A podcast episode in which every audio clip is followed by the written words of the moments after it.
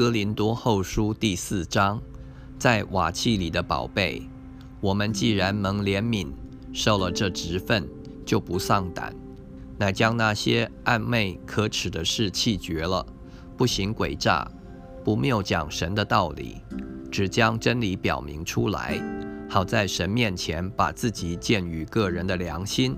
如果我们的福音蒙蔽，就是蒙蔽在灭亡的人身上。此等不信之人，被这世界的神弄瞎了心眼，不叫基督荣耀福音的光照着他们。基督本是神的像，我们原不是传自己，乃是传基督耶稣为主，并且自己因耶稣做你们的仆人。那吩咐光从黑暗里照出来的神，已经照在我们心里。叫我们得知神荣耀的光显在耶稣基督的面上。我们有这宝贝放在瓦器里，要显明这莫大的能力是出于神，不是出于我们。我们四面受敌，却不被困住；心里作难，却不致失望；遭逼迫，却不被丢弃；打倒了，却不致死亡。身上常带着耶稣的死，使耶稣的生也显明在我们身上，因为我们这活着的人是常为耶稣被交于死地，使耶稣的生在我们这必死的身上显明出来。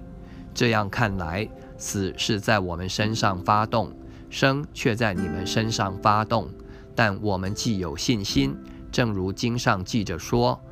我因信，所以如此说话；我们也信，所以也说话。